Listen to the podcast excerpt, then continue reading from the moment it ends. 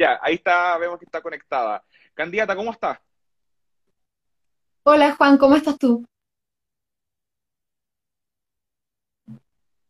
¿Me escuchas bien? Sí, Sí, todo ok. perfecto. Sí, Eh, súper bien, muerta de calor, igual que tú, ¿no? no, me muero. O sea, yo no entiendo a la gente que le gusta tanto el calor. O sea, rico el calor, pero, pero así como tanto calor, no. En exceso, claro, es verdad, pero bueno, Sí, yo creo que hay también. sí, yo creo que hay candidatos usted tiene que declarar inconstitucional el calor. Yo creo que le iría bien si, si propone esa, esa. Vamos derechamente con la, con las entrevistas y con la las preguntas vinculadas a su candidatura. Eh, primero que todo, ¿qué estaba haciendo antes de esta entrevista? ¿Cómo va la campaña? uf, ¿qué estaba haciendo? Justo antes de esta entrevista me encontraba cuidando a mi abuelita. ¿Ya? ¿Se, va- se Estuve leyendo, se trabajando, eh, se tiene que vacunar, ¿La va, la va a llevar a vacunar a su abuelita? sí, por supuesto. Yo misma, personalmente. Muy bien, muy bien, hay Yo, que vacunarse, yo me encargo de hacer todos los, cuidados necesarios para mi abuelita, que finalmente es quien me ha permitido estar acá, Mm, su Perfecto. impulso. Candidata, vamos a primero su partido antes de entrar a la materia derechamente constitucional. Usted es militante de la democracia cristiana y tengo entendido que en Así. marzo van a realizar un congreso ideológico, o sea, para definir ciertas posturas en relación a temáticas que son de interés de la opinión pública, entre ellas el matrimonio igualitario, el aborto, eh, temáticas que en general la democracia cristiana nunca ha tenido una postura fija y ha dejado a libre postura a sus militantes y autoridades. En ese sentido, candidata, y dado que usted quiera eh, ocupar un puesto en la Convención Constitucional, ¿cuál es su postura frente a estos temas ideológicos como el aborto y el matrimonio igualitario con adopción homoparental? Bueno, yo creo que lo, primero que debemos eh, argumentar respecto al tema es que en la labor de un legislador, la labor de una autoridad, la labor de un constituyente en este caso, es siempre anteponer las necesidades de la población por sobre la moral, porque la moral es algo que es completamente personal. Por lo tanto, respecto a estos temas, eh, yo soy pro matrimonio igualitario. Directamente lo digo, y siempre voy a volver a repetir. Respecto del aborto, eh, me voy a permitir tomar una pequeña infidencia. Eh, actualmente, el, el aborto contemplado en las, eh, contemplado en las causales que están actualmente, en la práctica no se llevan a cabo. Por lo tanto, eh, tenemos que reformar todo este sistema. Sin ir más lejos, por mis funciones judiciales, en algún momento pude, tuve, digamos, eh, que armarme de valentía para acompañar a una víctima adulta y eh, para solicitar el, el procedimiento del aborto correspondiente por una violación. Sin embargo, eh, por las labores de la Fiscalía y esta terrible burocracia, eh, permitían que ella, en un periodo muy posterior, muy posterior, eh, pudiera efectuarse el tratamiento, cosa que ya sería absolutamente peligroso para ella. Por lo tanto, los manejos en la praxis real eh, no, no se condicen con lo que indica la norma. Por lo tanto, debemos hacer reformas que sean tanto estructurales, profundas, pero por sobre todo que no sean letra muerta. ¿Considera que la ley de aborto en tres causales actualmente puede ser letra muerta? Eh, en este caso, de la chica que yo acompañé, fue absolutamente letra muerta. ¿Eso sucedió en el hospital Coyhaique? Eso sucedió en el Hospital Coyhaique. Obviamente, por reserva profesional, uno debe guardar los datos de las personas, por supuesto, pero eso no me impide comentarte que este tipo de cosas sí suceden y sí suceden en nuestra región, que por cierto tiene un alto índice de, de violencia de género, ni hablar de femicidios. mm. O sea, Más aún, más en, más aún en este periodo de, más aún en este periodo de pandemia y encierro, donde se ha comprobado que eh, la violencia de género violencia ha aumentado, por supuesto. Candidata, y otro tema, digamos, mal llamado valórico, eh, que también creo que se podrá definir en la, este congreso eh, ideológico de la democracia cristiana tiene relación con la eutanasia. En ese sentido, ¿cuál sería su postura respecto a eso? Hay un proyecto de ley que ha ido avanzando en el Congreso últimamente.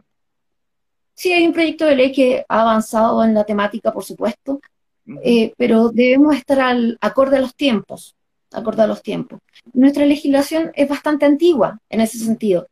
Eh, mi postura personal es que yo estoy a favor de la eutanasia, eh, tanto por vivencias personales como también por el trabajo que yo he realizado durante años en un voluntariado oncológico infantil. Yo he tocado el tema del cáncer en innumerables ocasiones con distintos actores y en todos estos casos, cuando se ha tocado el tema, eh, todos también han coincidido conmigo en el sentido de que este tipo de regulaciones no obligan a nadie a hacer nada, pero sí le permiten a quien sí lo necesita poder acceder a esta dignidad, que en este caso sería terminar sus días como lo espera. Y sin un sufrimiento que realmente es inconmensurable. En este sentido, candidata, dado lo que hemos conversado ya en estos primeros minutos, ¿en qué sector de la democracia cristiana se ubica usted? Porque convengamos que la democracia cristiana siempre ha tenido vertientes, una más conservadora, otra considerada más progresista, y que actualmente sigue presente, en el, por ejemplo, en el Congreso. Hay autoridades que están a favor de lo que usted ha mencionado, otras que están rotundamente en contra. Sin ir más lejos, el diputado de su partido en la región de Aysén nunca se ha mostrado muy eh, cercano a temas como la eutanasia, ni menos la ley de aborto. ¿Dónde se ubica usted en esta línea de la democracia cristiana? Bueno, Juan, en ese sentido no me equivoco y desde que empecé a militar en la democracia cristiana desde los 16 años de edad, actualmente tengo 34, eh, no me confundo. Siempre mi visión va a apuntar a la actualización de las normas en los nuevos tiempos. Siempre siempre. Y en eso debemos ser inclaudicables. Ojo, las batallas que se van a librar en el buen sentido van a determinar el destino de no solamente la generación actual, sino las venideras. Por lo tanto, debemos ser absolutamente responsables. Y en función de esa responsabilidad es que yo me considero una persona progresista, sin miedo a decirlo, y apunto precisamente a esas ideas que nos permitan mejorar no podemos quedarnos estancados en el pasado, no podemos tapar el sol con un dedo. Perfecto. Candidata, vamos a materia constitucional, a propuestas, ideas, posturas. Em, más allá de lo que acabamos de conversar, ¿cuáles serían sus tres principales propuestas para el debate constitucional? A ver, en primer lugar, la salud. El poder trabajar en oncología infantil durante tantos años en el Hospital Gustavo Fricke como voluntaria, me permitió ver in situ la cantidad de falencias que tenemos a nivel de salud, ni hablar las carencias extremas que tenemos en, nuestra región, que ya las podemos ver con algo tan simple como la contingencia, donde nuestra capacidad hospitalaria ya está saturada. Hemos llegado al punto en que si somos realistas, y voy a ser bien responsable al decir esto, cuando se asegura que el tratamiento del cáncer está cubierto, no está cubierto del todo. De otra forma, los padres de estos, de estos pequeños, los familiares de los adultos que padecen esta patología, esta patología en particular tan dura, deben recurrir a muestras médicas. O sea, tiene que ser la salud un eje, entendiéndose que la Constitución nos asegura a todos el acceso tanto a libertades como también a un estándar de calidad de vida. El Estado debe protegernos. Bajo ese respecto, lo primero es tratar el tema de la salud. El tema de la salud no puede ser tratado como un simple derecho a la propiedad. No puede ser que las personas pierdan sus bienes, sus casas, para poder costear un tratamiento médico de un familiar. No se pueden costear tratamientos con bingos.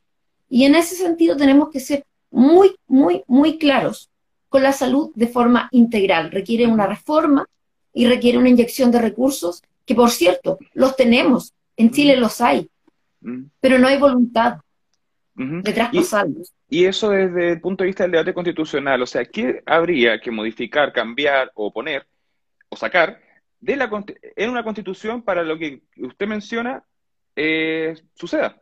Porque a veces eh, pareciera ser que la discusión de la constitución, que recordemos es una guía y es una carta que, limita los poderes, eh, ¿cómo se traduce eso en beneficios directos de la gente? Bueno, ahí va a ser muy importante la capacidad de diálogo que tengan todos los constituyentes que resulten electos. Toda vez que para que esto se logre, eh, vamos a tener que llegar a consensos.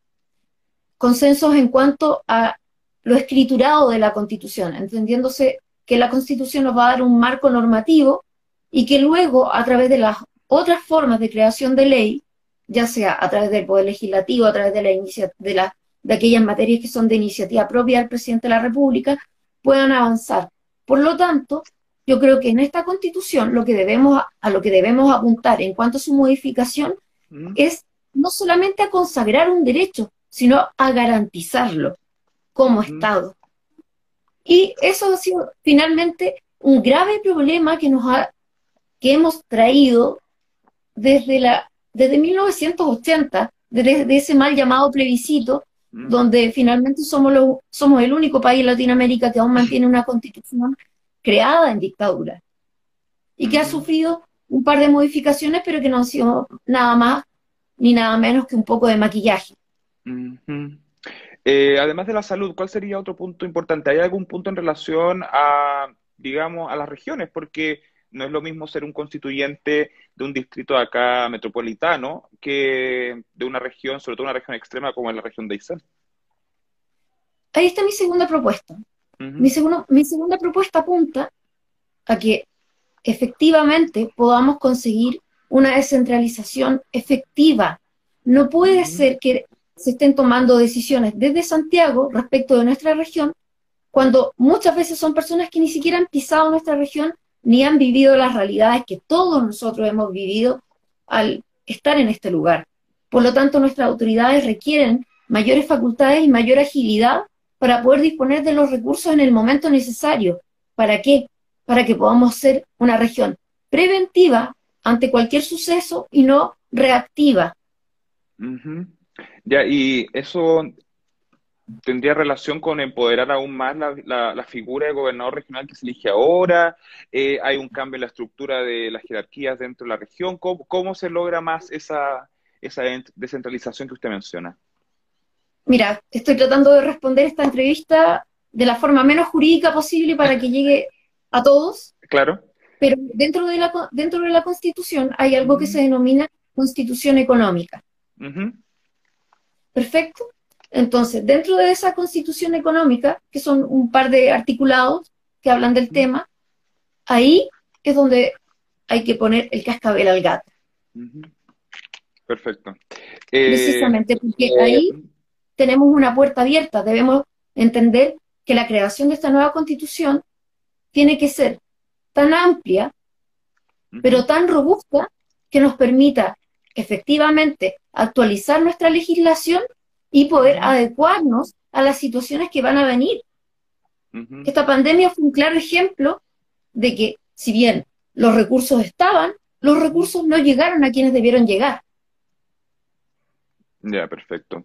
¿Y esos cambios en materia de salud eh, afectarían, y vinculándolo también con la descentralización, ¿se podría modificar eh, la actual, em, por así decirlo, punto que establece que la salud en la región de Aysén, a diferencia de otra, eh, depende de, lo centralizado y no directamente de lo municipal? Hay un, hay un tema ahí excepcional en el caso de la región de Aysén, a diferencia de todo el resto de Chile, es una cuestión insólita, donde estos puntos de servicio público de salud no dependen del municipio, sino que directamente desde el Poder Central. Central. Ah, ah, claro, eh, ¿qué, se, ¿qué, se, debiese modificar ahí? Porque aquí no encontraba un tema que se centra, que concentra salud y descentralización. Bueno, ahí podemos precisamente colocar un debate sobre la mesa. Todos quienes quieran postular para un cargo de convencional constituyente debieran también tener una lista de prioridades y dentro de las cuales yo creo que todos quienes van por esta región compitiendo por el distrito 27 en este caso, eh, no tenemos duda alguna que debemos pujar por nuestra región. Perfecto.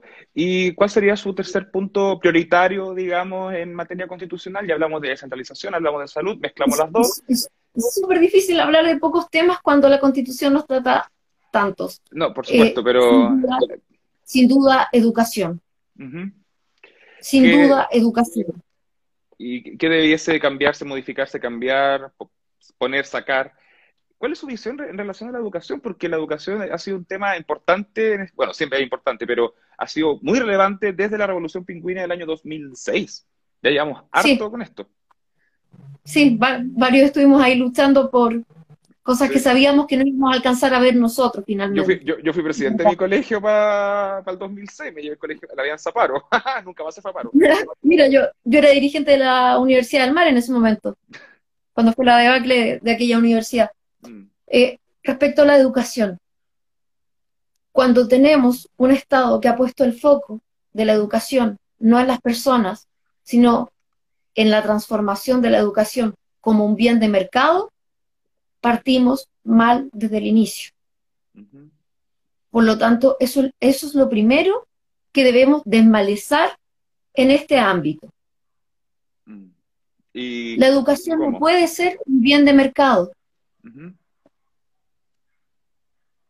¿Cómo, hacemos ese cambio? Porque una cosa es, claro, tener una postura en relación a eso, que se puede compartir o no, pero ¿cómo se logra desde el debate constitucional? ¿Qué se, qué se debiese establecer entonces? ¿Te acuerdas que previamente te comentaba que nuestra constitución eh, le gusta mucho mantener un marco muy acotado, muy apretado? Mm. Ahí está la importancia de modificar los quórums.